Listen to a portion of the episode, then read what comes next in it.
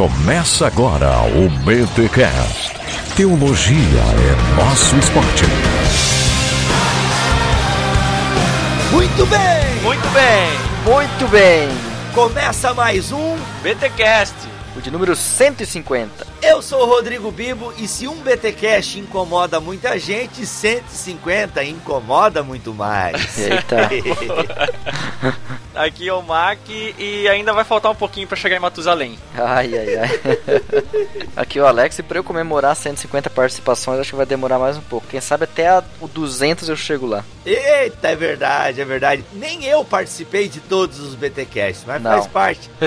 Olha aí. Galera, estamos aqui fazendo a introdução deste episódio especial do BTcast. 150 episódios. Na verdade, são mais episódios, hein? São mais episódios, porque a gente teve aí uns plus que não entraram na, na conta. Tivemos aí inúmeros audio posts que eram mini BTcasts, uma pegada devocional. É, tem os BTcasts Blacks também, né? Isso, temos dois BTcasts Black, temos aqueles episódios que foram o de calvinismo e arminianismo lá no começo, né? Eles foram divididos em A e B. A gente não Isso. entrou na numeração, então ficou lá é 20A, 20B, 21A e 21B. Tamo aí comemorando, tamo na estrada, tamo na praça. Quem tá na chuva é pra se molhar. É, é legal porque 150, ou melhor, 50 e 50 são um, é, um número emblemático, assim, né? E serve pra gente ah, fazer aí uma a contagem de tudo que passou e mostrar aí pros ouvintes como o BTcast tem criado força, né? Afinal de contas, não é todo podcast aí que chega a esse número. Ah, isso é verdade, né? E é interessante que a gente ganha da Globo nessa perspectiva, né? Porque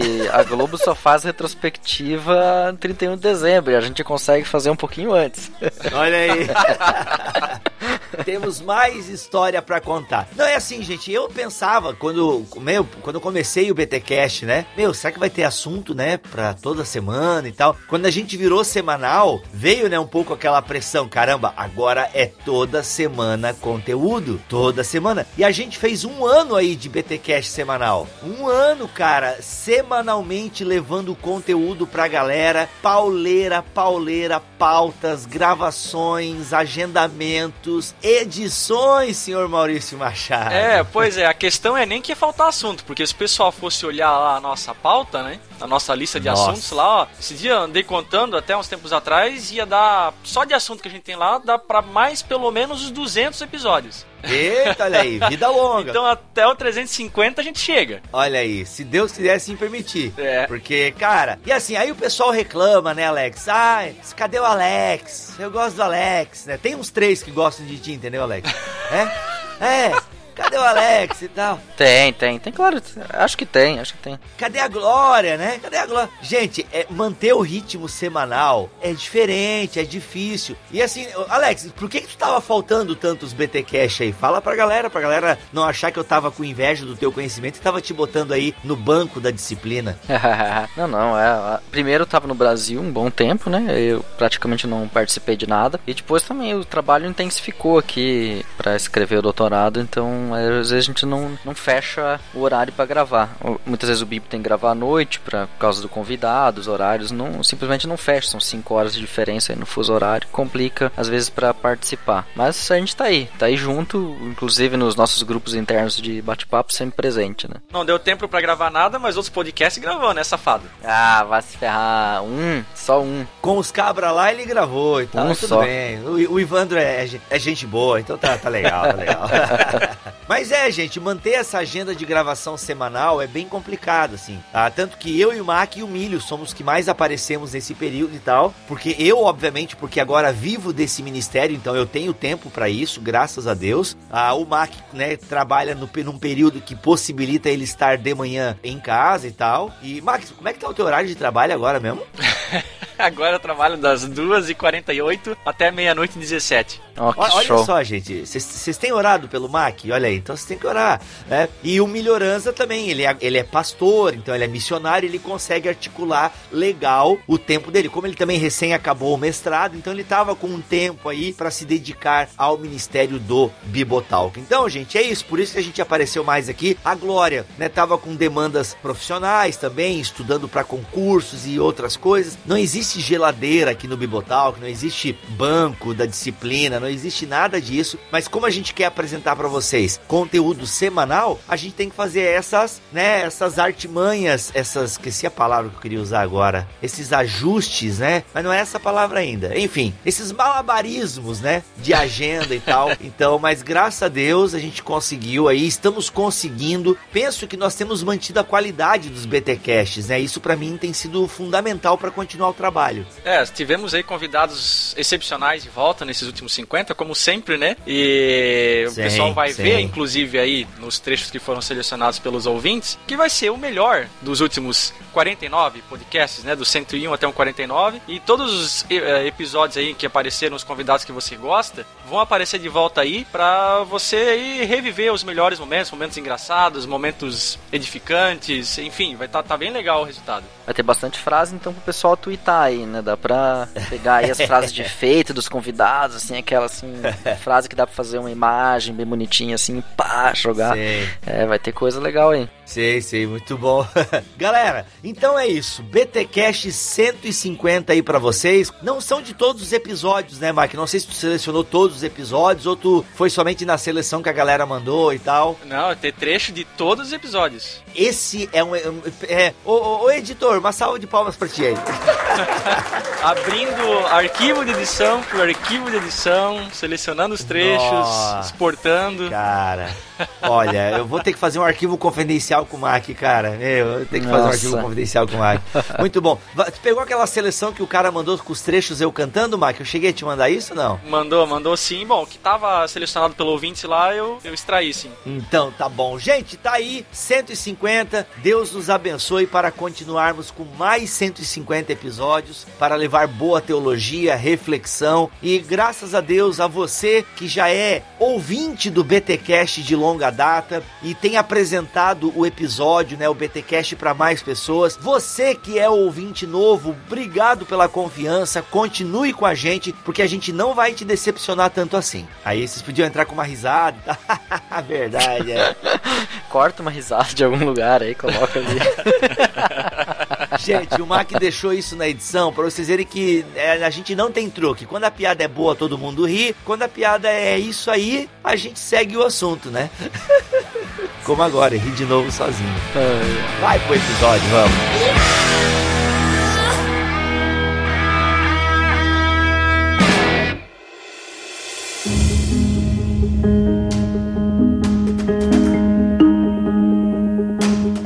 Mas o que eu acho interessante, o que eu também acho interessante destacar, é que ela trabalhou como professora, trabalhou como parteira, trabalhou como enfermeira. Ou seja, Deus usa, né, as habilidades, o conhecimento que a pessoa adquire, né? Sim, sim. Assim como usou Paulo, né? Paulo foi usado é. de uma maneira totalmente diferente porque ele era um homem culto. É, é. Né? E mesmo Lucas, né? A gente tem Lucas, a gente tem Atos, né? Porque Lucas era um homem culto. Então, eu acho interessante que elas eram novas, são mulheres novas, mas muito capacitadas e elas usaram esse conhecimento, entre aspas, secular, né? É. Pra obra, é, é. pra ganhar pessoas, né? Pra servir o próximo. Eu tenho uma definição meio particular, ou não, che não, não, chegaria a ser uma definição, mas uma, uma analogia que a pornografia ela, ela tem uma estrutura análoga à necrofilia. E eu explico por quê. O pornô ele gira em torno de um princípio necrófilo, assim, que é a separação do corpo da pessoa ou do que as pessoas fazem com seus corpos de quem é aquela pessoa realmente é, que a gente pode chamar de alma, espírito, não que ela também não seja seu corpo, mas assim, há uma distinção entre o seu mero corpo em ação sexual do que quem aquela pessoa é. Num vídeo pornô, ninguém sabe o verdadeiro nome da atriz, ninguém sabe a história da vida dela, ninguém sabe de nada que está acontecendo ali. E na verdade, os filmes pornô nem história tem. Na verdade, são poucos minutos, direto ao ponto, e o que a pessoa está interessada mesmo são nos corpos. E eu acho que esse princípio aí é um princípio de morte, porque pelo menos a tradição cristã, o que separa o corpo da alma de alguém é a, é a morte né? E inclusive é o salário do pecado. E aí a pergunta que vinha por parte dos inglianos é Tá, mas e os descrentes? O que acontece com eles? Daí Lutero então diz manducatio oralis, uh, e aí ele ainda colocava, adicionava isso que também é para condenação. Quem come sem crer, isso promove para ele condenação. Isso é um terror, um terror pro católico, porque o cara come a, a hóstia e ela gruda no céu da boca. Tá em pecado. E como é? Deus o livre se o cara colocar o dedão lá pra tirar a hóstia do céu da boca. Vai ficar cutucando Jesus, rapaz. É, vamos começar com a dinamista, Titilo. Eu não sei se no período histórico, eu acho que é ela que vem primeiro, ou não. Ali por 190 já com Teodoto. Exatamente. É, o monarquianismo dinâmico ele parece preceder de fato o monarquianismo modalista. De uma maneira geral, entendia Jesus como um homem, como um mero homem que serviu de templo para o Logos impessoal. Né? Uhum. Esse Logos impessoal, essa sabedoria divina habitando na pessoa histórica de Jesus de Nazaré. Uhum. E nisso eles compartilham o adocionismo ebionita, que já era bastante é, comum a gente vê que essa dificuldade para entender a natureza de Cristo ela é, vem desde o princípio.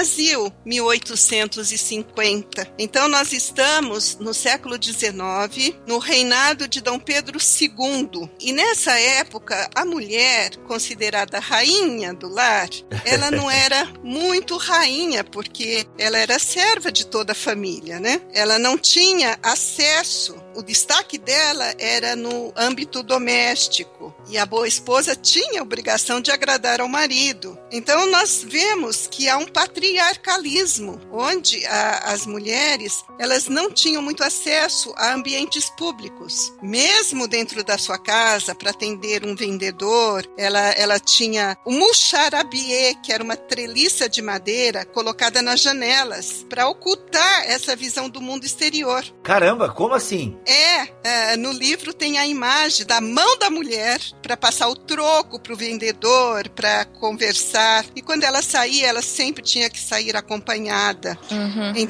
Então, é, nós vemos que as mulheres elas eram vistas apenas no momento em que elas iam à missa ou após o jantar, quando elas ficavam nas janelas. Era permitido olhar para elas à vontade, porque se fosse durante o dia, elas percebendo que eram observadas, elas se recolhiam imediatamente.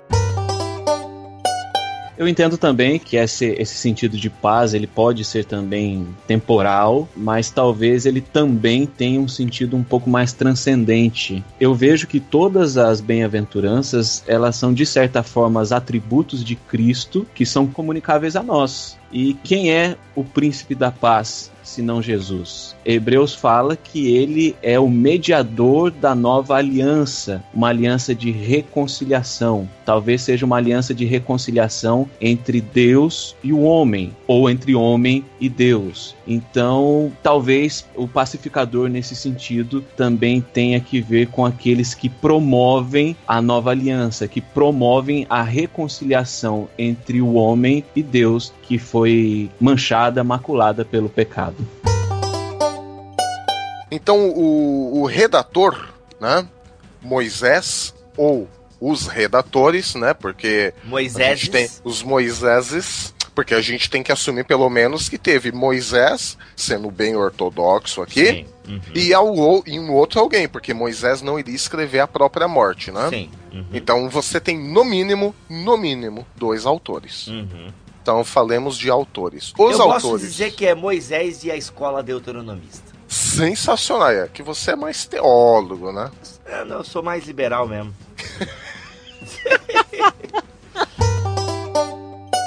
Mas eu li, eu não sei onde eu li isso, mas que Paulo coloca anjos lá até como um demérito, entendeu? Ah, é, lá foi anjos, né? A lei foi anjos. Aqui é o próprio Cristo, aqui a chapa é quente, entendeu? Ah, não, eu concordo com essa interpretação. O meu ponto só é que, de fato, existiam anjos lá. Só isso. É. É. Paulo.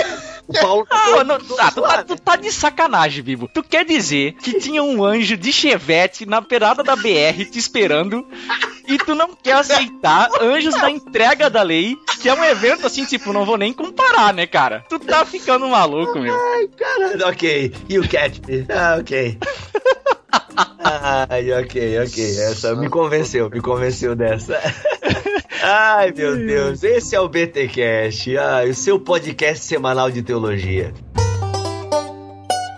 Então, se tivermos qualquer dúvida sobre como amar o próximo, como amar as pessoas, como se não houvesse amanhã, como amar. É preciso amar. Não consegue, né? Desculpa, foi mal. Cara, eu, eu. Essa música ela enjoou já, mas ela é boa. Ela é boa. Sim, ela é boa, ela é boa. Mesmo eu achando que Legião Urbana não é propriamente. Não. Ah, Emílio, tu ouve aqueles rock berrado que não glorifica a Deus. Tu ouve coisa que se chama death metal. Cara, como é que alguma coisa assim pode glorificar o nosso Senhor Salvador Jesus? Olha. Glorifica. Depois eu. É que eu não vou prometer isso, mas dá vontade de colocar link no post da música Ancient Prophecy do Mortification. Meu, olha, Mortification. Cara, vamos falar de coisa boa, vai se eu interpreto os seres vivos de acordo com o que a teoria da evolução diz, que é que os organismos são selecionados e que é isso que tornou eles mais complexos, a cada fóssil novo que eu vejo, ela está sendo testada. Se o Pirula estiver lá escavando e encontrar um fóssil de crocodilo que tem um bilhão de anos. Foda-se teoria da evolução acabou. Acabou, não. pelo menos vai ter que ser muito revisado. É. Não é que a teoria é. da evolução acabou, exatamente. É, a gente vai ter que rever tudo que a gente sabe. Um monte e... de coisa que tá sumida aí. Teve um fóssil não, de um pra... peixe que foi achado, que eu lembro que os criacionistas vibraram, saiu em vários sites cristãos, ah, um fóssil de não sei quantos mil anos, e não sei o que, eu não sei se alguém leu alguma coisa sobre isso. Deve ter sido a relevância, relevância hoax. Não, é. existem várias coisas que saem em sites criacionistas que ou são mentira, ponto, ou não aconteceu, ou são interpretações erradas de algo que não é tão, tão fantástico assim. Então é aquela ideia assim, Deus falou o meu coração. Isso é muito comum para os uhum. evangélicos. Uhum. Deus confirmou no meu coração, eu estou sentindo que é vontade dele. E aí eu digo assim, cuidado, você pode estar tá ouvindo outras vozes que não a do Senhor. Por quê? Porque nós somos. Mas nós... eu tenho paz no coração, pastor. Exato, e paz no coração Jonas também teve quando fugiu para Nínive. Tanto é que. né? O fala que ele dormiu profundamente. Só... Eita, crente. Inclusive, ele podia citar um texto fora de contexto. Imagina se ele citasse assim: então, o justo é aquele que em pá, é, deita e logo pega no sono. Isso, isso. ele poderia citar o salmo de maneira errada, né? Então, deixa o Mac ver aqui. A questão é que. É, deixa eu falar, gente, pelo amor de Deus. Já, a gente tá na mesa aqui, já, tão, já tá tendo racha. Antes de começar. que aí vai ser a BT Church é, conservadora e a BT Church renovada. E daí a do Melhorança vai ser BT Church sensacional. sensacional. sensacional.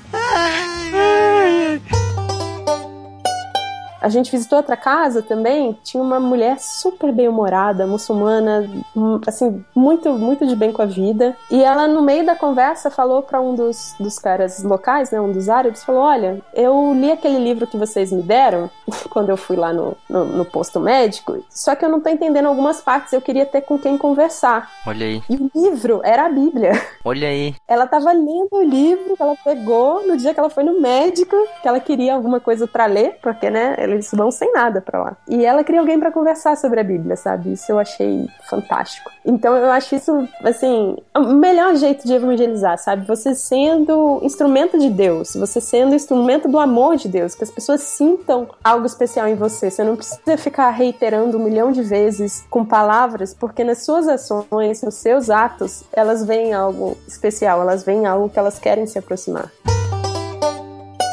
Porque esse que é o grande pegado do ser humano, uhum. é formar sociedades mais complexas. A vida é uma adaptação ao meio, então. Seria? O acabou de jogar toda a evolução fora. Ah, é? Caramba, então eu não tô entendendo bulhufas, cara. Não, mas é porque deu a entender isso. Vai se adaptando ao meio, não é isso, caramba. Agora É o que sobrevive ao que esse meio tá fazendo. Ah, tá. Não é a mesma Exato. coisa? É diferente. O resultado final é a adaptação, a questão é o processo, né? Ah, tá. Se é sim, é dentro sim. do ser vivo que isso acontece ou é se é porque alguns seres vivos sobraram que ah, isso acontece por acaso. Cara, ó, isso é interessante aí. Não é você que evolui, é a linhagem que evolui. É a linhagem que evolui, exatamente. Hum. Você, você sozinho não evolui muita coisa. Agora, Agora, o bom é isso, né? O que o ser humano consegue fazer é criar coisas durante a sua vida. Caso, a linhagem humana, não estamos nem falando de ser humano ainda, né? De Homo sapiens, mas o que a linhagem humana consegue fazer é criar novas saídas engenhosas para problemas antigos e ensinar isso para os descendentes. Eu vou te apontar aqui rapidamente alguns benefícios que você pode extrair do sofrimento. Ó, primeiro, você muda a sua forma de se relacionar com Deus. Quando é que você ora mais? Quando está tudo bem ou quando está tudo mal? Todo mundo vai para o joelho quando a coisa, quando a, a coisa aperta. Né? Quando é que você busca mais respostas na Bíblia? Você busca palavras de consolo, de esperança? É quando você está passando pelo sofrimento. Isso é humano. Uhum. Né? Isso, aquele de nós que negar isso não, não tem uma vida com Deus, porque isso acontece com cada um de nós. Na, na, na, na tranquilidade, na paz, a gente também ora, a gente também, mas quando a coisa aperta, a gente vai e, e, e aperfeiçoa a nossa forma de nos relacionarmos com Deus. E aí, olha só, o cara, ele. Eu não sei se por ser bulinado, não sei se por ser feio, ele se esconde atrás da intelectualidade, né? E como é que foi, Alex, pra ti? É que eu me escondi atrás do humor, né, cara? Eu, eu procurei humor, assim. É... Ai, que sacanagem. Bullying assim de manhã. Uma coisa, arminianos e calvinistas estão absolutamente concordes, de que a Bíblia revela a verdade. Sim. E se ela revela a verdade, a nossa interpretação da verdade pode ser falha. Só uma das duas posições pode ser verdadeira, as duas não podem ser. A gente já falou que elas se chocam. Uhum. Mas a Bíblia, ela certamente reproduz a verdade. Quem estiver errado não é porque a Bíblia dá margem ao erro, é porque a nossa humanidade é, traz consigo a possibilidade de erro. E nem vai pro inferno quem tiver errado, né? Contanto que crê em Cristo somente para a sua salvação e nele permaneça. Não. É isso aí, muito bem. É, então, esse, esses dois polos, prática de um lado e teoria de outro lado, vocês buscaram reconciliar isso. Parece que a proposta é muito boa, mas explica para o nosso ouvinte entender qual é o ponto de partida disso e onde vocês querem chegar. Nasceu de, uma, de um incômodo mesmo, assim, a, a vontade de escrever o livro. A gente também percebia em vários ambientes em que a gente estava na universidade, no seminário, na, no ambiente de trabalho e também na igreja, Asia. Uh, essa dicotomização assim entre aqueles que são dados à prática e aqueles que se ocupam em teorizar, em ficar abstraindo as coisas. Isso incomodava um pouco a gente, porque nós éramos tanto ouvintes e apreciadores, incentivadores do trabalho daqueles que estão envolvidos diretamente com a prática, que tem uma ortopraxia assim invejável, mas a gente também acreditava que isso não era possível sem uma teoria bem fechadinha por trás para não dar problema depois nesse desempenho dessa prática. Vamos fazer um crowdfunding para uma leitura da Bíblia na voz de Alexandre Melhoranz, hein? Olha aí, ó. Eu topo. Adeus, Cid Moreira.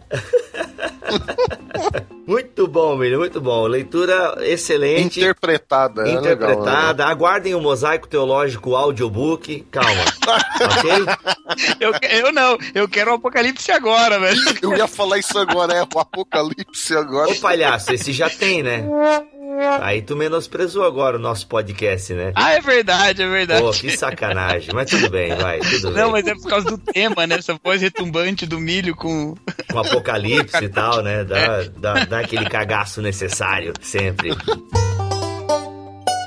Mas aí aos poucos eles foram lidando e uma vez um, um, visitante chegou lá na minha igreja e começou a cantar Sabor de Mel. O visitante não ouviu as aulas, né? O visitante não, não tinha culpa. Assim que ele começou a cantar o Agir de Deus é lindo na vida de quem é fiel, os adolescentes olharam para trás, assim, eu tava no som, eles olharam para trás com a cara de o que, que você vai fazer, hein? E agora? Parece que o jogo virou, não é mesmo?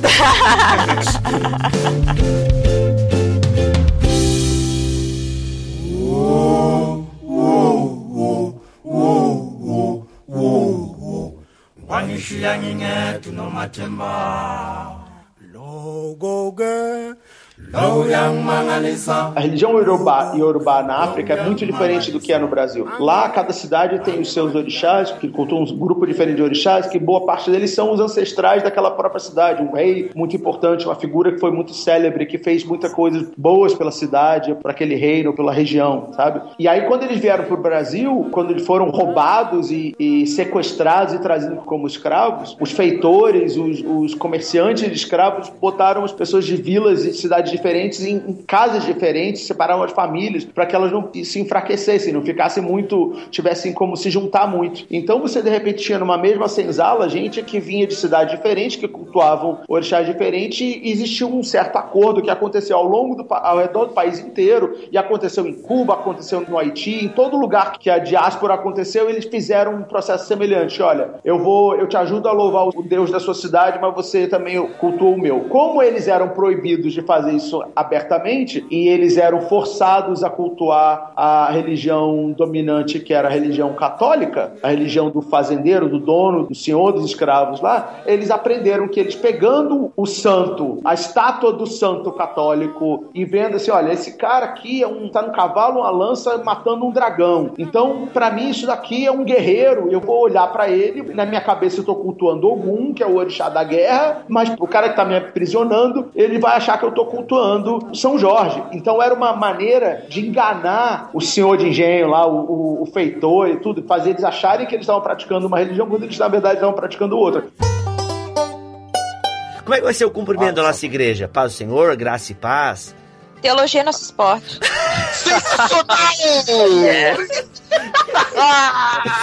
Ai, caramba. Pensa, chegando na igreja. E aí, irmão? Teologia é nosso esporte. Quando o pessoal fala sobre dupla predestinação, Calvino não usa esse termo, né? Isso já é uma interpretação que fazem a partir dos escritos de Calvino, confere? É, esse conceito é que Deus olha o homem, é, seria tipo aquele, não é do seu tempo, certamente, uma propaganda da Sica, antiga, né? Do, do elefante. Da massa de tomate lá. Lembra então, né? Lembro. Eu tenho 33. Vai lá. Ah, é? Ô, oh, rapaz. Eu seria uma espécie de alguém que vai fazer uma seleção e fala: você fica, você vai, você vai, você fica, e assim por diante. Mas na realidade não é isso. Se todos os homens fossem para o inferno, a justiça de Deus prevaleceria, sem problema algum. Deus não seria menos justo nem menos amor. Deus continuaria sendo o que é, porque todos pecaram. Ah, mas começa teológico. Ah, tá. Vocês estão falando de Lutero. Sim, de Lutero começa com indisposição teológica, com certeza. Eu tô voltando um pouco agora, né? Eu tô falando de Lutero, o programa é de Lutero. mas o que eu quero dizer. mas é que de algum... Poxa, sendo trollado, o host sendo trollado, o cara perde a moral para continuar assim, é, é desanimador, assim. Isso que dá, ficar dando corda pra esses bichos aí. tá Vamos voltar aqui uma autocracia nessa porcaria de BT Cash aqui, mano. Tá? Vocês falam quando eu mandar, entendeu? Isso. Desculpa. O reino de Deus, a gente não fala que ele já está aqui, mas ainda não? Isso. Pelo menos se usa é, né, essa expressão. O juízo de Deus já está aqui, mas ainda não. Sim. Poderia entender assim? Claro. Mesmo quando você fala do amor de Deus, Jesus, ele é sim o amor de Deus perfeito, mas nós só experimentamos parcialmente. Nós não é temos ainda recursos de compreender isso de uma maneira plena. É um amor imensurável, né? como dizia Charles Spurgeon. Um amor imensurável, o amor de uhum. João 3,16. Né? Mas lá na frente, na consumação do século, nós teremos um metro melhor para medir essas coisas, né? Uhum. Onde, onde as nossas medidas não conseguem alcançar lá. Nós, é o que, o que Paulo diz. Hoje nós vemos por espelho. Uhum. Então nós veremos face a face. Né? Então uhum. a destruição de Jerusalém no ano 70 é a destruição por espelho do mundo. Mas uhum. nós um dia veremos isso face a face. Veremos isso claramente quando o Cristo voltar dos céus. E eu tenho uma tatuagem no pulso em hebraico. Então, como a questão árabe e Israel não é muito boa, eu sempre cobria com um esparadrapo. Às vezes eu colocava uma pulseira por cima, às vezes não. Nesse dia tava só com um esparadrapo. E ela perguntou se era um machucado. Ela ficou muito preocupada, assim. Na hora que ela viu, ela veio perguntando se era um machucado. Eu tive que mentir, né? Falei que era, que eu não ia explicar o que, é que tava rolando. Eu falei, é, era um machucado. E ela ficou o tempo todo querendo que eu entendesse que ia ficar tudo bem. Ela fazia carinho, olhava, tipo, falava uma coisa coisa que devia ser: olha, tá tudo bem, fica tranquila, vai passar. E eu fiquei pensando, cara, essa menina, ela veio andando da Síria, ela viu coisas que eu espero nunca ver na minha vida. Ela já passou por cirurgias muito tensas para acertar o passo e ela tá preocupada com um machucado que nem existe, sabe? No meu pulso. Eu que tô aqui por opção, que posso ir embora a qualquer momento. E essa menina tá preocupada comigo. E, e ali, depois fui conversar com um pastor que tá me aconselhando depois que eu voltei da viagem. Aí ele falou: você percebe que Deus tá no outro, né? Sempre, que ele pode falar através de outras pessoas, e ele fala através de outras pessoas com você. Ali era o cuidado de Deus, assim. Eu, eu vi na menina essa coisa do, do cuidado, sabe? E, e aquilo marcou muito, muito, muito, muito, muito o meu olhar, o meu jeito de, de entender as coisas, sabe? O meu respeito com aquelas crianças e o meu amor com elas. Foi impressionante. Vamos falar agora um pouco do publicano. O publicano eram seres desprezíveis, desprezados, colocados à parte. Por quê? Os corintianos do nosso tempo, Exatamente. né? Porque ei, ei, eles ei, foram- Que, que, que, que é isso? ó? Oh, Claro. desculpa, Cacau, foi mal. Eu sou um pseudo palmeirense, foi mal. Não me chame de publicano, eu sou um fariseu com muito orgulho.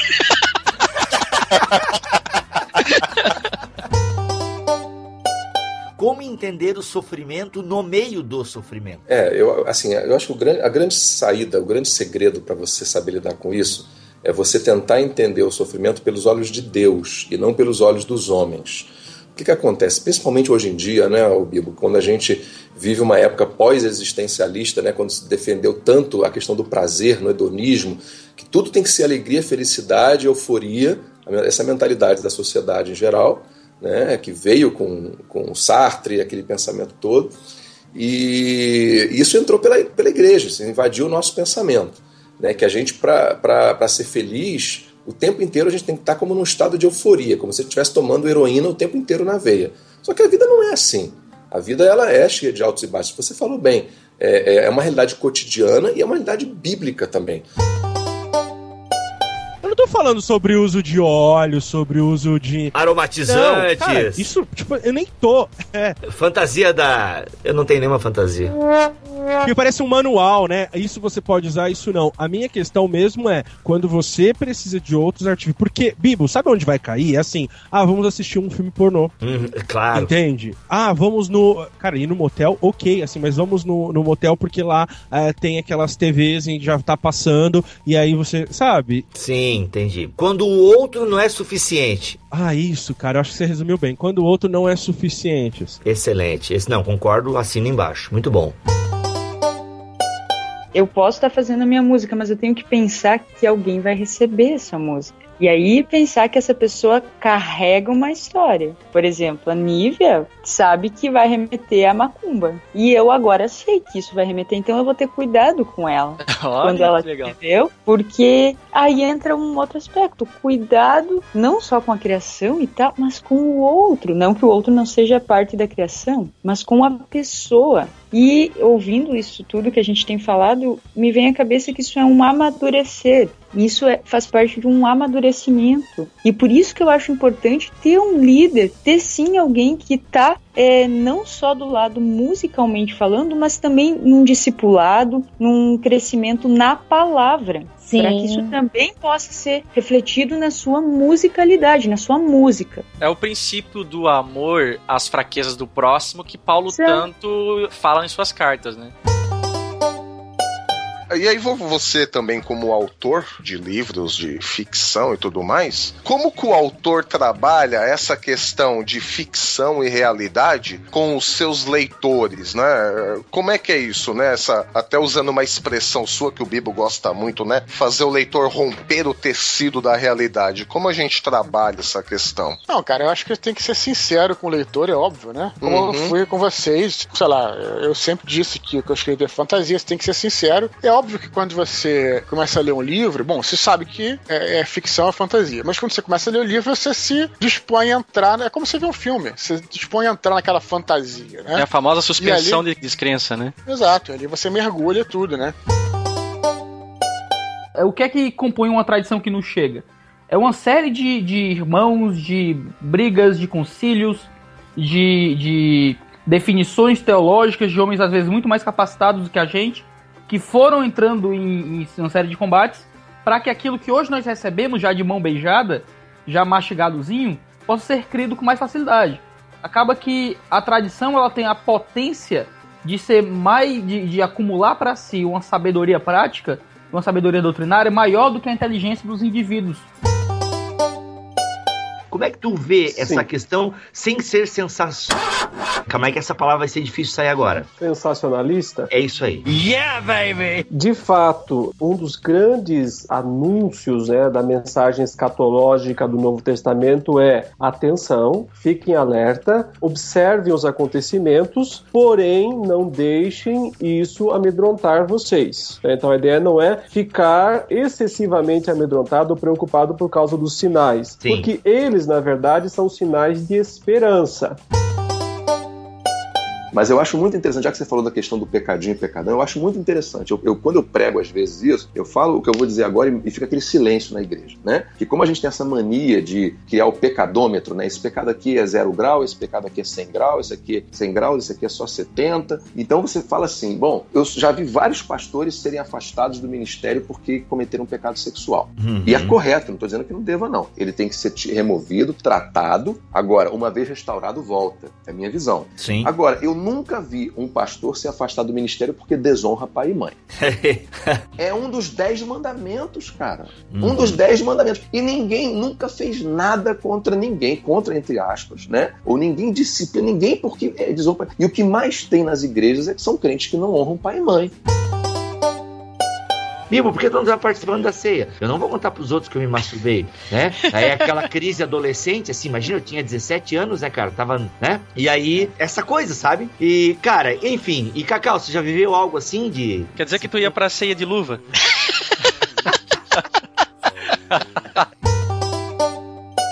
Um sermão expositivo é um sermão onde o tópico da passagem é o tópico da mensagem. Ou seja, o assunto que está no texto bíblico vai ser o assunto que vai ser tratado no púlpito. Agora, você não necessariamente precisa ir de Romanos 1 até o final de Romanos para ser expositivo, entendeu? Você não precisa necessariamente seguir é, um livro inteiro pregando versículo por versículo, como algumas pessoas às vezes imaginam. Você pode pregar expositivamente num livro da Bíblia inteiro. Você pode falar qual que é mensagem do livro de Romanos. Tentar sumarizar todo o ensino de Romanos e passar essa mensagem para a igreja. Só que aquilo que está controlando o seu tópico é a Bíblia, não o seu gosto pessoal. Entendi. Temos então aí a primeira bem-aventurança, os pobres de espírito. Uma vez ouvi uma explicação num culto no- da igreja onde eu frequentava, uma vigília para ser mais exato, e o pregador de maneira inflamada disse: Pobre de espírito, meus irmãos, é aquele que só tem um, que é o Espírito Santo. Os possessos têm muitos espíritos. E se você não tem só o Espírito Santo é porque você é endemoniado. Olha aí, o que, que vocês me dizem? Como é que vocês entendem? Quem são, né? Os macários, né? Os felizes são aqueles que são pobres de espírito, porque deles é o reino dos céus. Eu entendo esse verso, Bibo, como a chave para compreender tudo que vem depois do Sermão do Monte. Então isso quer dizer que, vai, todos os mandamentos que a gente vai ver ali depois no Sermão do Monte, eles são feitos para aqueles que são pobres em espírito. Eu também vejo esse verso como um, cabeçalho para o restante. Até Vai porque lá. ele, ele, ele muda a sua estrutura quando ele mostra a promessa no presente, porque deles é o reino dos céus. Ao passo que as próximas bem-aventuranças são para o futuro. Né? Bem-aventurado aqueles que choram, porque eles serão consolados, tendo aí também um elemento escatológico também no, no restante. Caraca, eu nunca tinha percebido Olha, isso. Sensacional! Agora realmente faz muito sentido. Até que ponto, né? Você pra ti é tudo literatura ou existe uma crença por trás desse sobrenatural? Não, veja bem, no caso dos meus livros, né, é fantasia. Fantasia. Né, isso aí é importante falar tal. Mas é, tem que levar em consideração o seguinte: as pessoas às vezes acham, né, que aquilo até já recebi e-mail, as pessoas ficam achando que aquilo é verdade e tal. O que tá ali, obviamente, não é verdade, é, é fantasia. O que, que é verdade ali das coisas que eu escrevo? As metáforas são verdadeiras. Por isso que às vezes a pessoa tem um curto-circuito, de repente pode achar que porque ela, algo que tá ali pode espelhar na vida dela. Para isso, nos próximos versículos, ele vai abrir dois precedentes históricos dentro da nação de Israel, digamos assim, descendentes naturais de Abraão que foram rejeitados pelo próprio Deus, né? Rejeitados em que sentido? Rejeitados no sentido da formação do seu povo escolhido, né? Não na, no sentido de eleição para salvação ou para perdição, mas no sentido de Da formação da do povo linhagem. escolhido. Exatamente, escolha da linhagem de Cristo, do em si, da promessa feita a Abraão. Então ele cita os, os exemplos de Isaac, aliás, de Ismael e Isaac, e de Esaú e Jacó, nos próximos versículos, para responder à questão de que a palavra de Deus realmente não falhou. E de que nem todos de Israel são israelitas, né? Exatamente, a promessa é de Israel, é está em Abraão, porém nem todos os que se julgavam israelitas eram de fato israelitas, porque descendência natural não garante descendência da promessa. Uhum, É mais ou menos o que Jesus fala, né? Que Deus até das pedras pode gerar filhos a Abraão, né? Nós somos as pedras, então.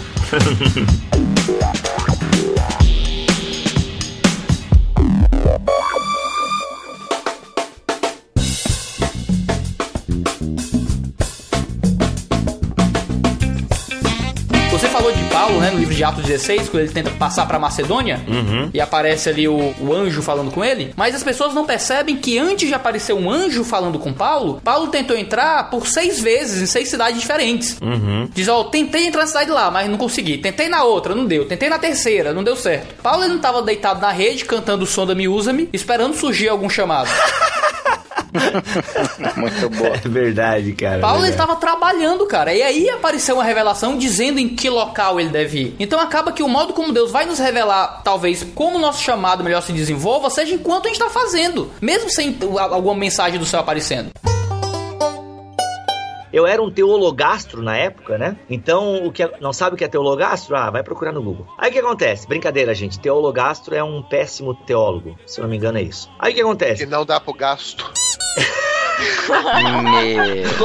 Ai, melhorança, que fase, hein? Que fase, senhor melhorança? Que Eu fase? gosto dos meus trocadilhos. Muito tá bom, bons. Eles são excelentes, só que não.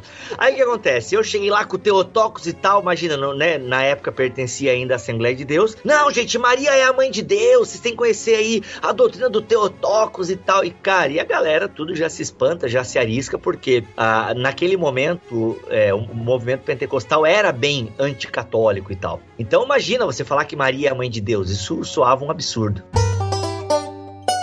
Mas ele não fez só um, um contraponto a Lutero. Ele não estava se manifestando só depois que Lutero se manifestou. Ele já era alguém que desejava a reforma da igreja, né? Antes de explodir tudo isso. O que é interessante de Erasmo é que ele tinha um pouco mais daquela tendência moderada do Melanchthon. Então, isso incomodou um pouco os dois lados, né? Tanto os católicos quanto, quanto os luteranos, depois que surgiu a questão de Lutero. Por quê? Porque ele era uma pessoa que, ao contrário do que os protestantes às vezes falam, que ah, ele foi covarde, não teve coragem de sair da igreja, blá blá blá. Não, ele não saiu da igreja porque ele não, ele não deixou de ser católico. E Mac, like old times. É, olha aí, o pessoal não pôde gravar conosco hoje. Alex, Millie e Glória estão todos fora, estão atarefados aí com seus doutorados, seus estudos, suas Ah. traduções de livro. Eita, E nós. hoje a gente vai voltar aos velhos tempos. BTcast duplinha, duplinha bacana. Olha aí, a química do mal. Por favor, não passe batido só porque é só nós dois, viu? Não, por favor, pô, ai, não tem o Alex, eu não quero. Ai, não tenho melhorança, ai, não vai ser sensacional. Ai, não tem a Glória, eu também não quero. Ai, não vou ser representada. Não, gente, pô, como nos velhos tempos, eu e Mac, a gente não pode deixar furar essa agenda semanal. A galera não pode, a gente pode. Vamos ver que caldo vai sair. Vamos falar sobre anjos e demônios. Até remetendo o podcast passado aí, falando do pessoal que pensa, falando do pessoal que pratica. Quando você leva isso pro crente comum, ou tenta levar isso até mesmo para as pessoas que até tentam desmerecer o cristianismo por essa diversidade de pensamentos, dizendo que o cristianismo não tem unidade, né? Então você tem uma, um aspecto prático aí bem complicado para se lidar e para levar a sua igreja, até para quem é pastor, para quem trabalha na liderança, de fazer com que eles não vejam a sua fé como um movimento fragmentado, né? Mas que sim, que há unidade, que pode haver unidade. O fato é que daí na Alemanha, como o Alex diz, tem toda essa questão econômica também. Alex, tu leu alguma coisa sobre a cidade de Ratisbon? Não seja burro! É Regensburg. Como é que é? Ratisbona. É Reg... Cara, tá escrito Ratisbon aqui, como é que fala? Ratisbona. Se- Em alemão se fala Regensburg. Santo Deus! Caramba, cara, esses alemães. É que nem a outra que tinha lá era Moguncia, tinha no texto. Ah, e como é que se fala? Moguncia é Mainz. Meu Deus, nada a ver. Esses alemães, meu, tem tudo que morrer, meu. Ou, quer dizer, Essa, Essa é culpa dos portugueses. cara, Ratisbon. Eu ainda achando que tava falando certo. E ele fala que esse era o Cristo que fazia parte da adoração cristã. E é interessantíssima essa nota, que é quem eles consideram como um Deus. Então, do ponto de vista da missão que ele tinha, ele, te- ele encontrou um grupo de pessoas que violava a adoração ao imperador, o culto ao imperador. Então eles têm um outro deus à parte dos deuses romanos e o próprio imperador. A gente não tá falando com adolescentes mais, né, cara, que estão no auge dessa produção é, de, de hormônios e que não consegue segurar, assim. Agora, cara, você estar numa piscina com a sua esposa, com a sua família e não poder sair da piscina porque é, não dá, né, cara? é, justo, aí é falta de domínio próprio, Sim, né? sim. Tem uma, ainda uma questão que é subsequente dessa ideia de estar em Cristo, que a gente também tentou trabalhar, deixar claro na nota, que é o segundo ponto, ou seja, que estar em Cristo também é condição de possibilidade para a nossa comunhão com os nossos irmãos. Porque justamente se existe a possibilidade de diferentes expressões da graça de Deus e também desses indivíduos fazerem opções culturais e contextuais muito específicas, é preciso um ponto unificador que diz a respeito da nossa comunhão. E novamente esse ponto é estar em Cristo. Cristo é o critério que faz com que eu não engula o meu irmão, que o Bonhoeffer falava enfatizou isso tanto em Vida em Comunhão, né? Um livro fantástico sobre isso. De que a única forma de eu me relacionar com o próximo, de que eu não engula com os meus desejos, com as minhas vontades, é eu relacionar em Cristo. A mediação ser feita em Cristo. Então, a Cristo não é só o único mediador entre Deus e os homens, mas ele é o único mediador entre homens e homens. Como é que se daria salvação para essa galera de Romanos 1? O que, que eles teriam que fazer se eles não têm acesso a Jesus? Como é que seria? tu quer que eu dou a resposta de Lutero ou tu quer que eu parto de mim mesmo? Ah, eu, eu prefiro Lutero do que tu. Tá bom. Mas se tu quiser falar a tua também. Lutero, Lutero vai dizer basicamente não sei. Por quê? Ele vai dizer não sei. Porque ele, ele tem um modo de descrever a sua teologia que ele não tenta resolver conflitos de, de contradições. É. Eu tô falando de uma coisa, falando, nossa, mas você tá falando isso daí, pesado. Cara, isso daqui é- tá num livro pra criança de 4 a 11 anos de idade. Uhum, uhum. E é isso que eles querem colocar aqui na minha cidade. Eu sei que isso foi discutido em Jundiaí, e tá, tá inclusive no- num site de notícias famoso no Brasil. Isso foi discutido lá já em São Paulo e por força popular não passou. Isso já foi discutido no Uhum. Congresso Nacional, nas duas casas do Congresso Nacional, já foi discutido e já foi rejeitado explicitamente esse, essa aprovação. Então, agora a Conferência Nacional de Educação, que é o CONAI, junto do MEC, né, tem visto vários mecanismos aí para tentar colocar isso dentro de um ambiente municipal. Então existe uma ideologia que quer ser colocada de todo qualquer jeito, goela abaixo. Né? Jesus só faz milagre se a pessoa crê. Então, se a pessoa crê, então Jesus só pode fazer milagre se a pessoa crê. Então, Jesus não tem todo o poder, porque depende da fé da outra pessoa. O que, que Mateus faz ali em 13,58? Ele dá uma ajustadinha. Só fala, Jesus não fez milagres ali. Ele tira esse negócio que as pessoas não creram, né? Não, ele- e aí. não, não, peraí, peraí. Mateus, se não me engano, ele fala: e Jesus não fez ali muitos milagres. Isso, isso. Mas ele tira esse pois as pessoas não creram, Pra não criar essa dificuldade. Então, você sai de uma palavra mais difícil pra uma mais fácil, né? Isso é o que a gente chama de crítica textual. E se você quer maiores detalhes sobre crítica textual, veja ali no BTcast 81. Cara, eu tô mais ou menos no mesmo barco. Escatologia não, não tenho tanta intimidade e o Bibotalk conseguiu colocar um problema na minha vida que é ou calvinista ou arminiano. Então eu estou nessa crise de identidade na minha vida que eu não consigo É, eu tô nessa dormir. também.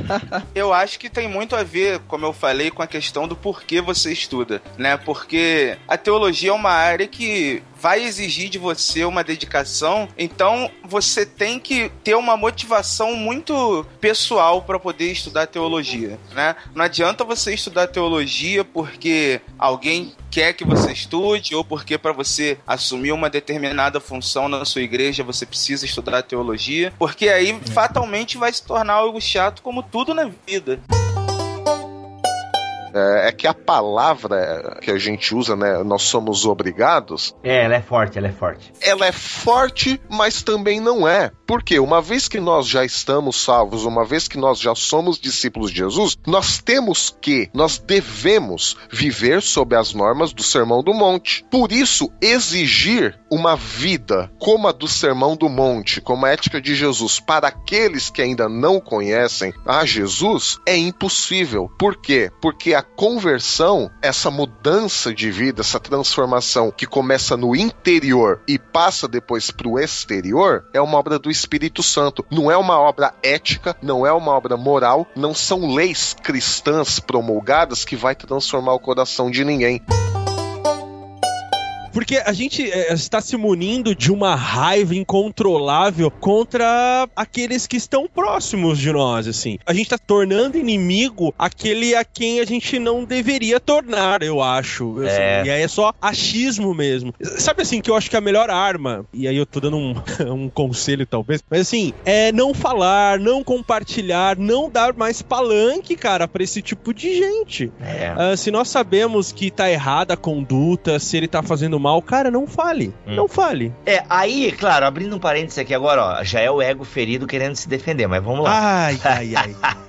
Não, mas eu entendo e concordo, cara, eu assino embaixo com o que tu falou. Mas às vezes a gente tem que ficar também, ok, o cara tá falando muita abobrinha, eu preciso me posicionar, né, porque eu preciso Sim. dar um parecer é, Uhum. teológico. Só que assim, eu posso dar um parecer teológico porque a apologia da fé é justamente isso, é você defender a fé, não defender Deus, mas Sei. defender a fé. E eu posso fazer isso sem ser agressivo.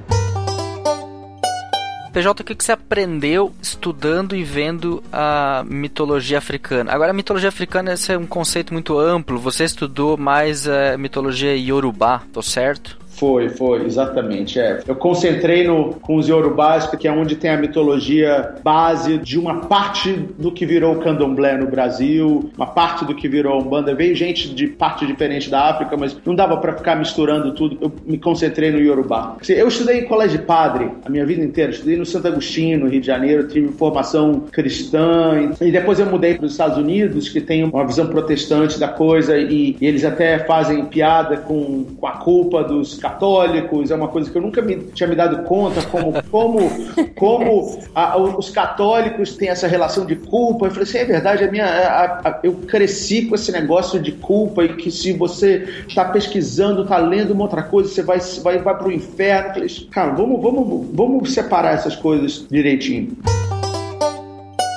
Pentecostes representa o, o selo ou o início, né? Por isso que Jesus chamou Pentecostes de batismo, né? Com o Espírito Santo, porque a ideia do batismo é a ideia de iniciação, é um rito iniciatório, né?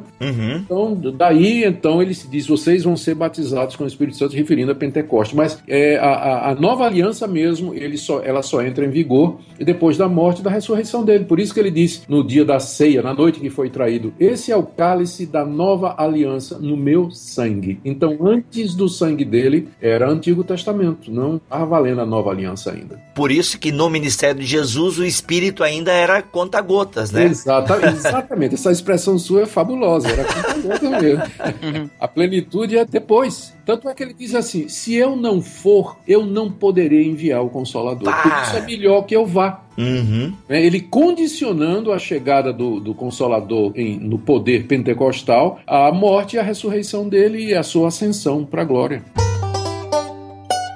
Quem não tiver reduzido, sabe? Quem não for humilde, quem não tiver o seu eu esvaziado, ou seja, quem não for pobre de espírito, não dá conta do resto. Por isso que é a base das bem-aventuranças. E olha a beleza do paradoxo bíblico, né? Ao mesmo tempo que ele não é nada, ele não tem nada, ele é dono, é dele, o reino dos céus. É um paradoxo bíblico muito, muito lindo. E parece que o restante das bem-aventuranças vem trabalhando neste paradoxo, né? Feliz aquele que chora. Como? É só neste reino que isso é possível. Mas é exatamente isso, porque enquanto o mundo busca o ter, a felicidade no ter, busca, busca, busca, busca, na verdade, os os pobres em espírito, aqueles que não têm nada, na verdade o reino dos céus é dado para eles de graça. Então, essa, grosso modo, pelo que eu li muito por cima de Rei Marius, né? eu não baixei o, o livro do Rei Marius, não sei nem onde encontrar esse livro do Rei Marius. Chama Fragmentos o livro dele. Eu tenho, mas. E você li. só acha em partes na internet, né?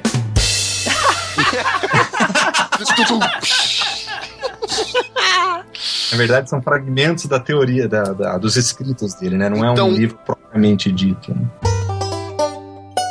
O fato é que, dentro do, do, do, pensamento calvinista, o que nós temos, de modo especial na Europa e Estados Unidos, é que você perdeu a infraestrutura e você ficou com a superestrutura. E o que seria a infraestrutura do pensamento calvinista nesse particular? Seria a ideia de glorificar a Deus por meio dos recursos, dos talentos que Ele dá a você. Isso tem elementos importantes de uma racionalidade que deu certo. Os filhos, os netos, bisnetos ficaram com a superestrutura. Olha, essa prática dá certo. Então ficou uma prática da racionalidade e perdeu o coração, o cerne, que é a glória de Deus dentro desse progresso.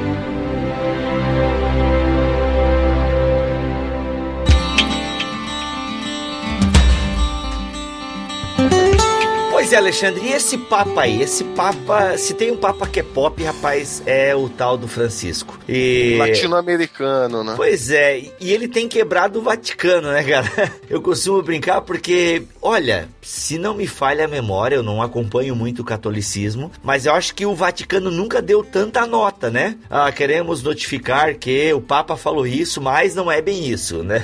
tipo, como é que tá essa questão da infalibilidade papal diante de um Papa Francisco? Francisco, cara? É bom a gente colocar aqui que a infabilidade papal ela só é usada raríssimas vezes, né? Não é tudo que o Papa fala que é considerado infalível, né? E já ah, pensou? Ela é usada ele... raríssima, é tipo um. Me perdoe o linguagem. É, é ex-cátedra, é tipo essa Coringa. É Isso, um super trunfo.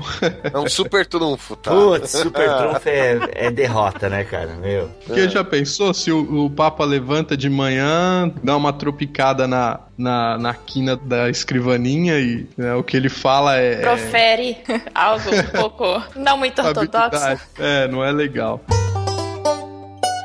digamos que o castigo para essa desobediência, e aí é um padrão também que a gente encontra, é o que? A expulsão do lugar aonde Deus mesmo nos tinha colocado, onde Deus mesmo tinha colocado o povo. Não é o Salmo 137 que exalta um pouco essa questão da terra lá? Que até o Bonayem cantava na década de 70? By the rivers of Babylon, there is set down and. When I remember Zion. Quando eu lembro de Jerusalém, entendeu? Então a gente vê, agora vamos abrir lá. Mas, gente, essa música é fantástica, eu amo essa música. E ela canta, ela é o Salmo 137 cifrado. É já falei aqui no BT Cash, é a música mais crente que eu conheço. É, e eu, cara, primeira vez que eu tô me batendo pra achar salmos. Ai, meu Deus eu coloco no livro que Deus tem algo melhor. O plano maravilhoso para a nossa vida é expresso nas Escrituras como sendo a nossa redenção para sermos a imagem do seu filho. Só que os crentes podem até ter ouvido isso, mas não é isso que eles estão pensando quando eles estão falando do plano maravilhoso. O plano maravilhoso envolve um bom emprego, estabilidade financeira, um casamento feliz, filhos que sempre são obedientes. Esse é o plano maravilhoso, né? Uhum, Uma uhum. aposentadoria que lhe dê tranquilidade. Ah, não quer muito, ele quer uma casa, ele quer eh, ter né, condições boas. Quer dizer, esse é o plano maravilhoso. E às vezes a gente se esquece de que Deus não nos dá tudo aquilo que nós almejamos. É, ele, eu diria que então nesse sentido ah, esses planos estão mais voltados no, pro âmbito natural do que pro âmbito espiritual. É, sim, na maioria das vezes sim. Está aqui por apenas 35 reais, com frete incluso para todo o território nacional. Olha aí. E a multidão vai à loucura. Vai, cara, tá vez. bem em conta mesmo esse livro. São Cara, dos- cara, cara, cara. Caramba, caraô. Esse negócio de ser uma loucura temporária, assim, eu, eu não vou dar testemunho hoje, porque eu acho que tô ficando muito. Mas eu tenho. já testemunhou, né? Mas vai lá, testemunha. É, é. Mas assim, momentos que apaga, assim, que você, quando revê, você fala, não, eu não. Sério, e, e se, se eu pudesse voltar, eu não faria igual. É como se naquele momento, essa suspensão das faculdades, assim, é, fosse de fato isso, né? Você passa a ser controlado por algo que você eh, não gerou, né? Assim, é, parece, né, que você não gerou, mas tava dentro de você o tempo todo, assim. Por isso que o Hulk é aquela figura tão grotesca, assim, está dentro de cada um. Basta que nós cortemos o fio errado. Minha mãe diz muito isso, assim. Basta que eu, você corte o fio errado pra ver que aquele ser humano que você acha tão bonzinho pode virar uma criatura, sabe, incontrolável. Ah, mas tem treta aí, tá vendo? Tem treta, tem uma treta, assim, que separa os dois grupos. Inclusive, Mac, dentro disso que tu acabou de falar, pelo que eu tava lendo aqui, no primeiro encontro já não foi Lutero e Zwinglio pra mesma sala, né? Parece que eles colocaram é, o Melanchthon com o Zwinglio e o Lutero com outro representante da posição de Zwinglio. Não sei se alguém, se alguém lembra o nome do cara. Começa com E. Ah, o Escolampádio? Meu, como é que é? Temos outras fontes judaicas acerca de Jesus ou praticamente são essas duas? É, são basicamente essas duas, mas existem ah, fontes que servem como contexto, isso serviria para uma outra discussão, mas os manuscritos de Qumran também vão oferecer um pouquinho sobre, dar um, um pouquinho mais de cor à comunidade essênia, a como que o judaísmo do primeiro século funcionava, como Jesus se relaciona positivo ou negativamente com essa, com, ou quão similar ou quão distinto ele é. Os próprios livros apócrifos e pseudoepigráficos do Antigo Testamento vão dar esse mesmo elemento. Por exemplo, quando Jesus escolhe para chamar a si mesmo de filho do homem. Isso. É um dos termos mais atestados a respeito de si mesmo. É historicamente improvável que os cristãos tenham inventado isso, porque Jesus usa esse termo a respeito de si mesmo diversas vezes nos evangelhos, mas raríssimas vezes elas aparecem nas epístolas. Não foi um título ah, que a teologia cristã desenvolveu, mas nós vemos isso largamente no- nos evangelhos sinóticos e nós sabemos que existem paralelos nos livros apócrifos e pseudepigráficos que também ajudam a dar cor ao contexto, à teologia, à reflexão do judaísmo do primeiro século, que é o lugar onde Jesus nasceu, viveu e morreu e ressuscitou, glórias a ele.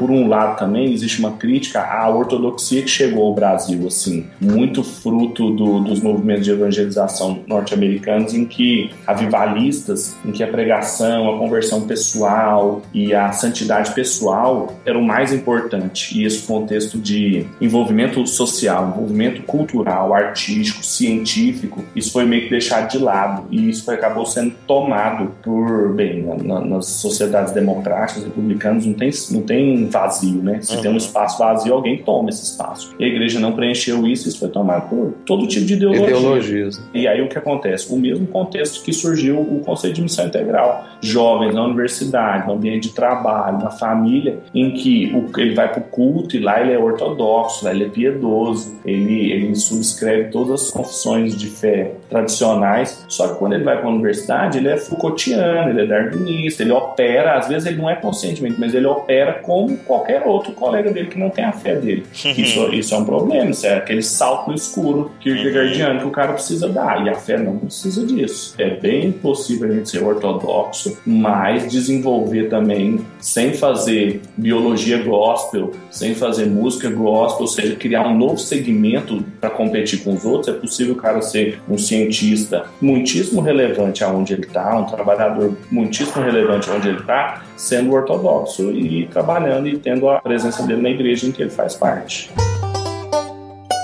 Quer dizer, a proporção aí mudou, né? Se você fizer a conta de 490, agora você tem que fazer de 174 mil. É. Exatamente. Quando Jesus mostra essa quantidade aqui de 10 mil talentos, ele não tá falando de uma quantidade que fosse é, finita. Ele não tá falando de uma quantidade certa, definida.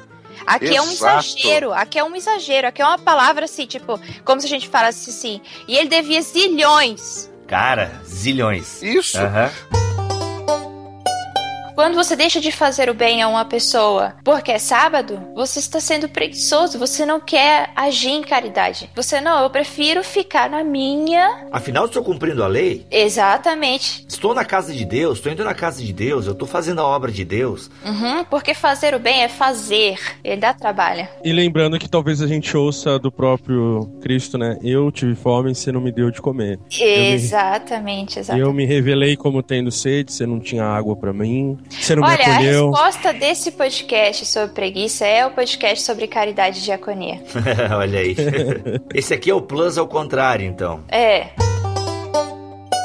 A gente pode afirmar de alguma forma que a Apocalíptica rendeu sim, como é que eu posso usar a palavra, alguma Influenciou, influência né? isso Sim. pro Novo Testamento, mas até que ponto isso é influência, até que ponto a gente pode eh, se separar disso? Essa é uma pergunta bem complexa, demanda, é, tem demandado ao longo dos séculos é, muitos estudos. Você citou o Kasman, que é um, um teólogo alemão, discípulo do Rudolf Bultmann, que, é, de uma, uma forma geral, né, se encaixa dentro daquela chamada linha neo-ortodoxa de estudos teológicos. Eles ah, se distanciam um pouquinho do liberalismo teológico em termos de como consideram os textos do Novo Testamento, mas no fim das contas tem a mesma perspectiva de que não se trata de um texto inspirado, infalível, inerrante, né? Então, geralmente, quem parte dessa perspectiva de abordagem vai sempre dizer, sempre dizer que o texto bíblico é devedor aos outros textos correlatos do mundo antigo. Então, tudo que você encontrar no texto bíblico que tem também alguma relação com o texto lá fora, da cultura extra-bíblica, para esse tipo de estudioso, não tem dúvida, é sempre uma única mão de influência, de fora para dentro, ou seja, do mundo exterior para o mundo bíblico.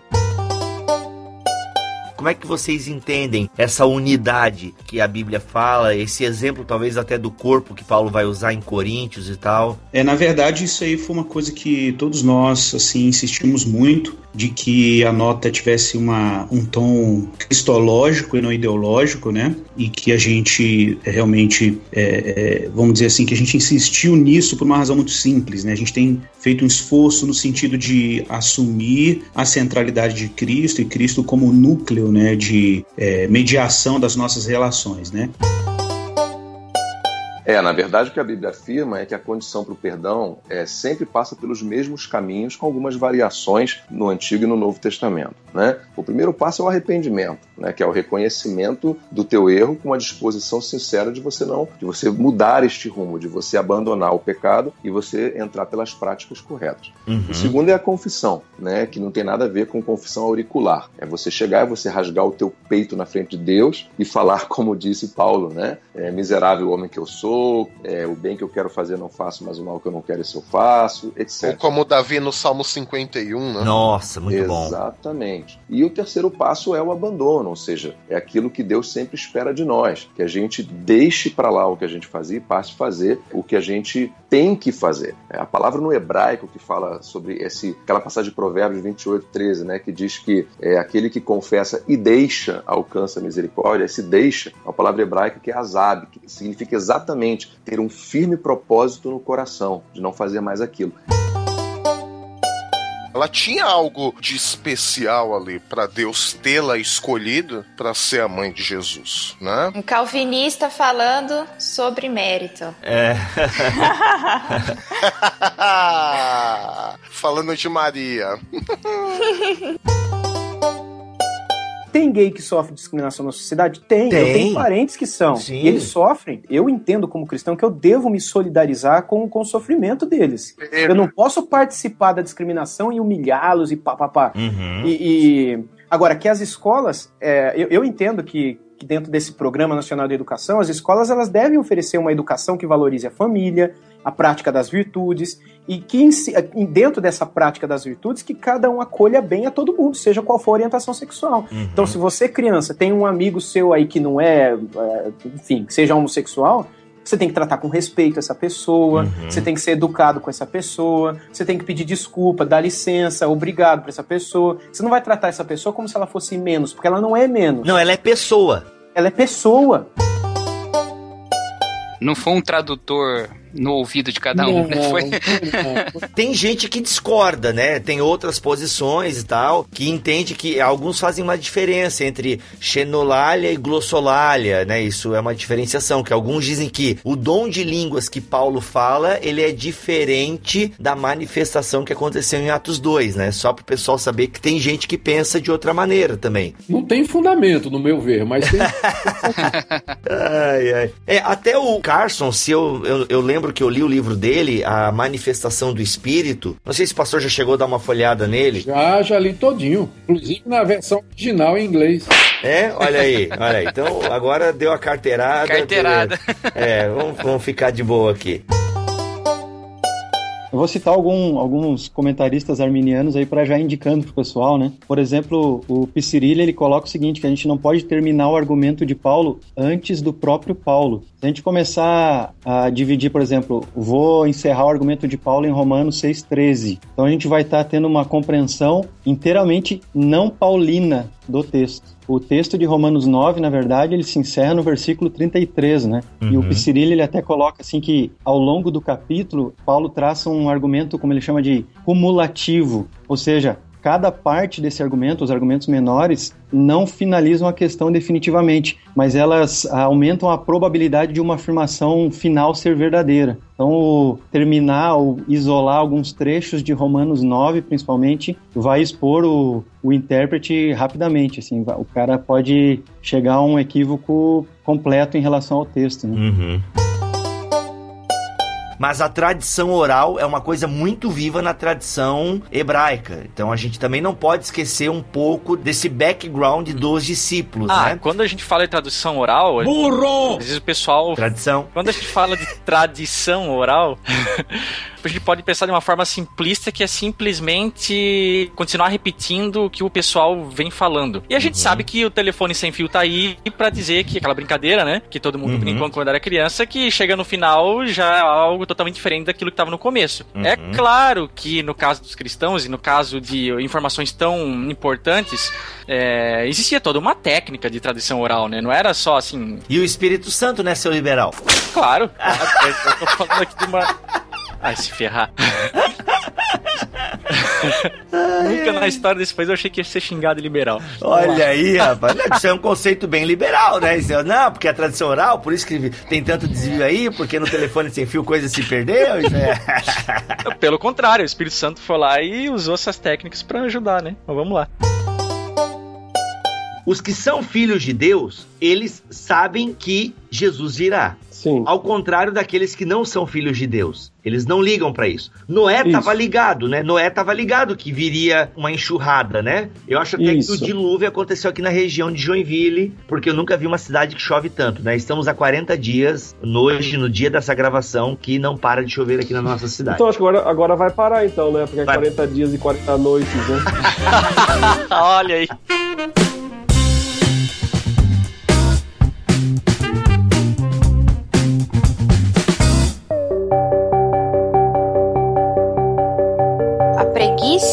Ela é uma falta de vontade de fazer as coisas difíceis, enquanto que a depressão é a falta de vontade de fazer as coisas mais simples. Levantar da cama. Exatamente. Eu fiquei pensando, Bibo, numa coisa que você falou, que talvez tenha uma armadilha ali.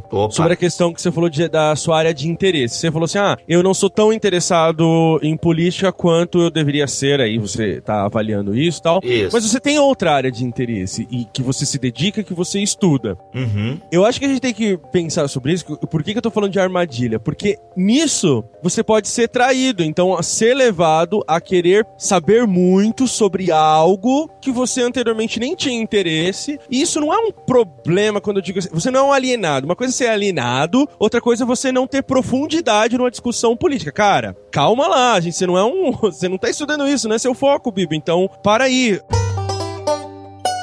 Quem é o meu próximo. E esse próximo da parábola do bom samaritano não é aquele somente aquele geograficamente próximo. Para aquela comunidade de Israel, o próximo era o meu igual, o outro de mim, certo? E no final a resposta é: o meu próximo, devido às rela à relação de misericórdia, o meu próximo é o samaritano. Então, eu vejo uma ligação com essa parábola no seguinte sentido: a empatia, a simpatia, ela é um fenômeno que só pode ocorrer entre iguais. Eu só sinto empatia pelo meu semelhante, pelo meu igual. A partir do momento que eu considero determinadas classes de pessoas diferentes de mim, diferentes no sentido pejorativo, eu não consigo é, sentir essa empatia, essa simpatia e essa misericórdia por essas pessoas. Caraca, perfeito, cara. É algo que só acontece entre iguais. Muito bom.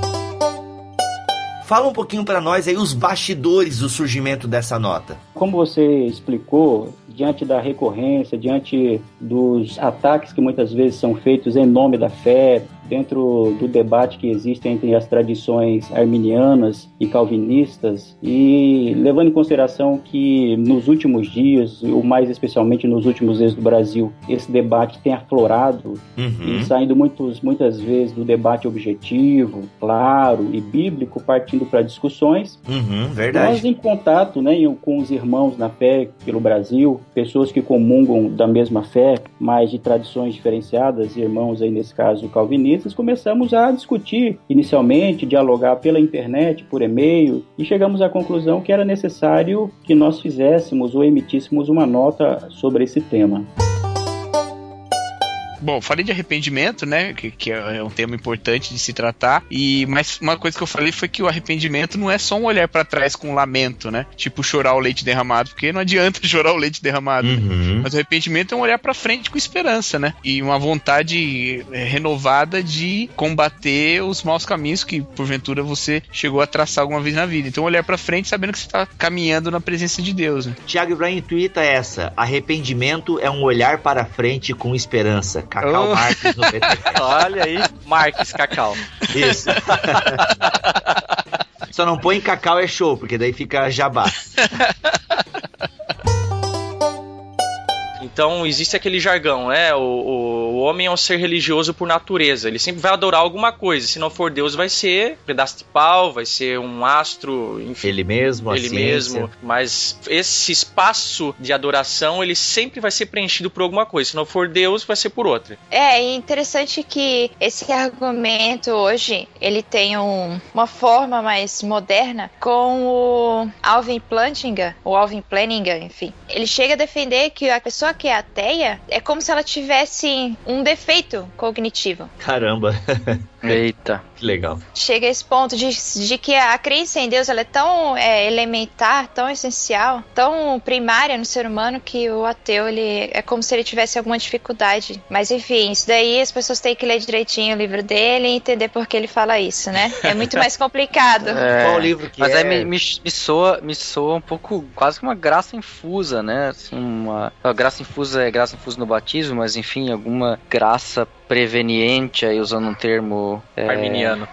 arminiano, para ser mais preciso. Dá um ar de incondicionalidade, não é? É, exatamente, assim, tipo, Dá, dá um não tem como o ser humano tem isso dentro dele. Sim. Então, assim, é aquela ideia que o Klaus Westermann, que é um autor do Antigo Testamento, ele vai dizer que o ser humano foi programado para Deus. O fato de ser imagodei. E o fato de ser imagodei leva e condiciona o ser humano a buscar pelo seu Criador. Mais ou menos nesse sentido. Sim, o Pascal, mesma coisa. Eu não desprezo o jejum como expressão de ninguém. Sim. Mas. Pô, esse mas aí é, é meu alívio de consciência, vai. O, je- o jejum é claramente colocado por Jesus Cristo. Muito claro isso. Ah. A não ser que eu fiz uma leitura completamente errada. Vai. O, Alex... o Milho me corrige se eu estiver errado. Mas ele é claramente colocado por Jesus Cristo como um odre velho do vinho velho. Tá, me ajuda, me ajuda. Por que tu tá fazendo essa leitura? Que esse texto que Jesus está falando é sobre jejum. Quando ele fala do, do, do odre novo. Hum. Vão perguntar a ele se. Por que, que os seus discípulos não jejuam? E ele fala, não pode jejuar quando estão com o noivo. Você Uhum. não coloca remendo de roupa nova em roupa velha. E você não coloca vinho novo em odre velho. Uhum. Então, mas calma. Eu não tô dizendo que o jejum não serve pra nada. Eu só tô dizendo Pô, e o jejum de Daniel que a galera tá fazendo aí, velho. Nossa, esse, esse não serve pra nada. Ah, é bom comer uma saladinha, né? É bom É, pra saúde, é, pelo é. menos. é. Né, Como é que ele fala depois ali? Nos. Tabernáculos eternos. É, tabernáculos eternos. Assim, nós não temos essa preocupação. É nesse sentido, é nesse comparativo. Quem sabe até nessa vigilância da expectativa da parousia, aleluia. Recebe o que tenho eu para derramar agora, Né? Então é nesse sentido. Eu tô lendo o comentário pentecostal aqui, tá mexendo com as estruturas aqui. Tá, tá até quente, cara. Tô tendo tá uma até quente. recaída, tô tendo uma recaída. E com isso eu creio que tu também não tá negando a validade de quando. Oh, Deus. É Deus? Pera aí, que eu tô gravando. Oh, Deus. Você de novo? o pior é que ele sabia que eu tava gravando, né? Deixa eu voltar aqui. Se ele Deixa eu veio me aqui. incomodar é porque deve ser. Me incomodar é. É importante, importante. Não, é que tem um amigo meu que ligou aqui eu não posso atender agora, senão eu vou perder o raciocínio. chama- seu amigo te chama Jeová. Não. Jeová, não, eu conheço o Messias. Eu conheço também. Ai, ai, ai, vamos voltar. Aqui. Eu penso que com isso, Milho, tu também não tá invalidando quando eu olho para uma personagem no Antigo Testamento e, e procure exemplos também, né? né? Procure a partir do exemplo dela, né, ser edificado com um testemunho. Eu penso que tu também não tá invalidando tudo isso. É, eu posso olhar para a vida de Josué e pegar alguns exemplos, como ele, né, como ele interagiu com Deus. O que eu não posso fazer é colocá-lo num pedestal. Aí não, mas que eu posso Sim. também olhar para essas personagens e aprender com elas, em como elas se relacionaram com a aliança e tudo mais, isso eu posso fazer. Cara, uma das coisas que mais me impactaram, talvez o Vini consiga falar até com mais propriedade, porque ele chegou a, a passar um tempo lá, muito maior do que o que a gente passou, mas foi, cara, eu ver os presbíteros reunidos, cara, para discutir pessoa por pessoa da igreja. Nossa, velho, sério? Eles não estão discutindo se vai pintar, eles têm essa discussão, claro, do teto, o que, que vai fazer com isso, com aquilo da igreja, mas o amor, o zelo com que eles cuidam de cada membro da igreja é uma coisa absurda, cara. É uma coisa absurda. E que, quando eu vi, eu me assustei, tomei um susto. Mas, cara, depois eu pensei um pouco e tomei o susto do susto, cara. o susto do susto. É o Inception do cagaço aí. Pois é, cara, é você se assustar com o que você não deveria se assustar. Eu fico imaginando o Lutero bêbado assim, falando: Ô Felipe, o que, que tu anda se correspondendo com aquele sapo coachante lá, rapaz? É, aí tem uma questão de personalidade, né, Bill? Porque o, o Lutero era uma personalidade forte, alguém que não arredava pé fácil, que achava que só ele estava certo. Uhum. Pra ele, então, Ario, no afã de querer criar um monoteísmo absoluto, a gente pode dizer então que era quase um politeísmo.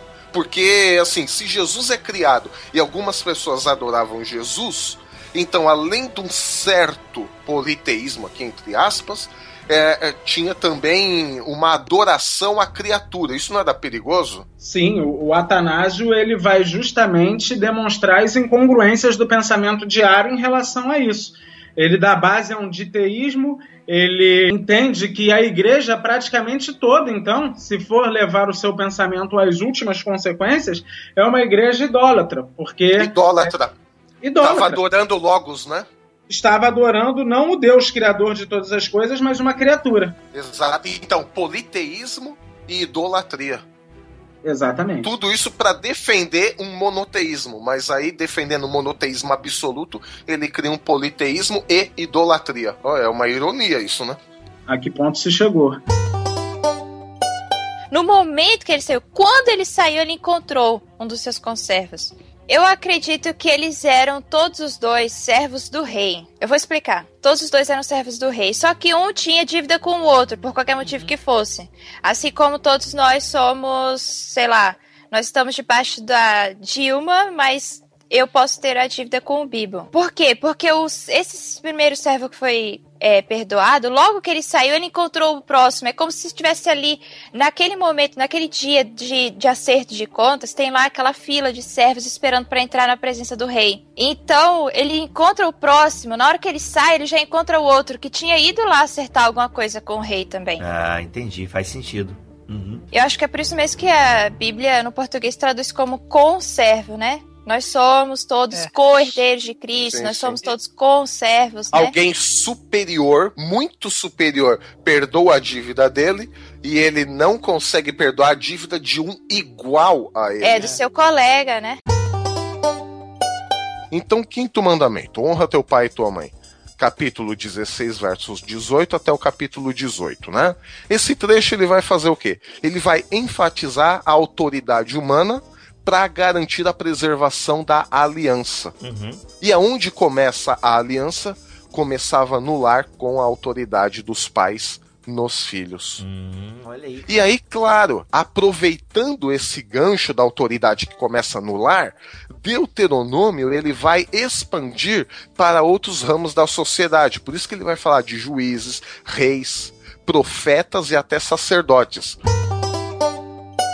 É, existe uma a experiência que você citou, né? A tal da experiência estética, ela tem um significado, né? Tem uma, uma há uma explosão, há uma comunicação é, de espírito, né? Da alma ali do, do artista que compôs, do, do Deus sendo a inspiração dele, é, de eu estar ouvindo essa música isso estar me remetendo, me trazendo à memória, enfim, é uma riqueza é, enorme assim. É uma coisa que eu lembrei, curiosa, lá na igreja, todo final de ano, é, eles cantam o hino do Novo Cântico, né, que é o Rompe Aurora. O que, que acontece? Nesse final de ano, é, eu fui cantar também com as meninas. E aí eu não conhecia o Rompe Aurora, porque não é da minha história de vida o Novo Cântico. E aí fui conhecer, só que eu, você vai pro YouTube da vida, o YouTube mostra uma versão clássica, né? E aí eu vi que era algo tipo. Rompe a aurora, vai-se embora. Alguma coisa assim. E aí, quando cheguei na hora, eu vi que o pessoal tava cantando mais ou menos assim. Rompe a aurora, vai-se embora. Sem aquele floreio. Os dois ficam bonitos. Aí eu fiquei em ponto a pensar nisso. Por que, que eu cantei com floreio? Eu falei, primeiro, porque a versão que eu ouvi tinha floreio. Então, meio que me baseei nela. A gente tem que entender que existem diferentes respostas para os diferentes dilemas, mas existem preferências pessoais, existem pressupostos filosóficos ah, que levam em diferentes ah, direções. Prova disso seria que na busca do Jesus histórico nós temos aí essas três buscas, né? A primeira, a segunda e a terceira? Tem várias coisas que acontecem nas distinções, mas sem dúvida esses pressupostos fazem parte. Existem a, a, a distinção entre a primeira e a segunda busca não é tão gritante quanto a segunda e a terceira. E a razão de que a terceira é tão, é, é, é tão gritante é porque nós tivemos o surgimento de novas evidências. Então, a terceira busca lida melhor com os manuscritos de Nag Hammadi, os, os, os, textos gnósticos encontrados, com os manuscritos de Qumran, que são informações não disponíveis anteriormente. Então, é impossível que eles tivessem lidado academicamente com informações que eles não tiveram condições ah, de analisar. É exatamente aqui que eu vejo a resposta quando a gente diz que é contra a reforma porque sete sacramentos foram reafirmados, o dogma da transubstanciação reafirmado, a autoridade, é, a autoridade papal afirmada e reafirmada e a tradição da igreja, que são os pontos que Lutero e os reformadores bateram em cima. É, não existe até, inclusive, uma relação desse cântico de Maria com a oração de Ana, em 1 Samuel 2, 1 ao 10? Você chegou a ler alguma coisa sobre isso? É que existem algumas semelhanças, né? Acho que as semelhanças são interessantes pelo seguinte: são cânticos de mães, é, retratando uma situação que aconteceu com elas, ambas, é, de certa forma, miraculosas, né? As duas situações são, de certa forma, miraculosas, e os conteúdos, eles refletem, logicamente, uma espiritualidade profundamente ancorada no Antigo Testamento. É, daí uma conexão bastante grande de temas entre elas, né? O tráfico de pessoas, esse é um ponto que você tocou que é muito importante, ele ultrapassa o tráfico de drogas. Ele tá no segundo, na segunda posição de, de ranking. Como assim, cara? Do tráfico mais lucrativo do crime organizado, ele só fica atrás do tráfico de armas, que é um tráfico milionário. Assim. No campo Mas- internacional, Bibo. Caraca, velho. Exatamente, o campo Tráfico internacional é o tráfico de pessoas está em segundo lugar, só perde por tráfico de, de- E quando você tem um livro muito bom que eu queria até indicar de literatura bem outsider assim pro pessoal ler, tem um livro que chama A Cidade Perversa do Daniel Robert Dufour, que é um francês, e ele liga o liberalismo à pornografia. É bem interessante, porque a pergunta dele é como que a gente saiu de uma sociedade que tinha o Pascal como grande pensador, Santo Agostinho, etc, para uma sociedade em que o Marquês de Sade é a referência, né? Quando que o homem virou um, homo sades, né? E ele vai mostrar que o liberalismo potencializou a coisa da economia dos do libido, né? De como a gente é incentivado o tempo inteiro a ter prazer máximo, assim. Ele usa a expressão goze sempre. Só faz uma atualizada aí, Pedro. Tu falou que tu citou o nome de um cara que vai de Pascal pra. Ele vai do Pascal pro Marquês de Sade. E quem é o Marquês de Sade? É tipo uma Valesca Popozuda? E há muitos detalhes sobre a infância de Jesus que muito provavelmente foram é, relatados diretamente por Maria. Uhum, uhum. E ela é uma pessoa tão importante que ela é, depois de Pedro, Paulo e João, ela é a pessoa mais mencionada no Novo Testamento. Obviamente depois de Jesus, né? Uhum, uhum. Jesus, Pedro, Paulo e João, ela é a pessoa mais mencionada no Novo Testamento. Então, a gente tem muito a falar sobre ela. A gente gosta de usar os exemplos do Velho Testamento, que foram todos homens falhos, e a gente não ousa usar Maria como um exemplo de vida. Nós precisamos corrigir isso. Já até arrepio agora essa fala final aí.